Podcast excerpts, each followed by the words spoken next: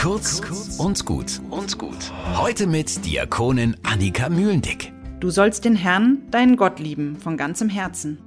Und du sollst deinen Nächsten lieben, wie dich selbst.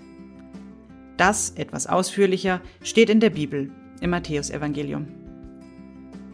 Grob zusammengefasst, liebe Gott, liebe deinen Nächsten, liebe dich selbst. Warum ich euch das jetzt erzähle? Ganz einfach. Das ist doch eine großartige Lebensregel. Und viele Menschen vergessen, dass auch die Selbstliebe dazugehört zu diesem sogenannten Dreifachgebot der Liebe. Ich als Christin, ich liebe Gott, das versteht sich vielleicht noch von selbst. Ich als Mensch bemühe mich nach Kräften, meinen Nächsten zu lieben. Familie, Freunde, Nachbarn, Fremde. Ich als Ich bin jeden Tag herausgefordert, mich selbst zu lieben. Ich weiß nicht, wie es euch geht, aber ich finde das unglaublich schwierig. Wenn eine Freundin einen Fehler macht, dann tröste ich sie und ich spreche ihr Mut zu. Wenn ich einen Fehler mache, boah, dann gehe ich hart mit mir ins Gericht.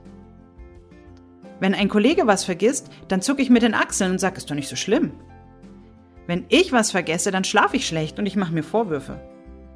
Warum? Warum fällt es uns so schwer, uns selbst zu lieben? Fragt mich nicht. Ich versuche schon seit Jahrzehnten das rauszufinden. Wichtiger ist, dass ich es immer weiter versuche. Ich möchte mir selbst die beste Freundin sein. Möchtet ihr das nicht auch? Was für ein schöner Gedanke. Wenn ich einen Fehler mache, dann sage ich, ist doch nicht so schlimm.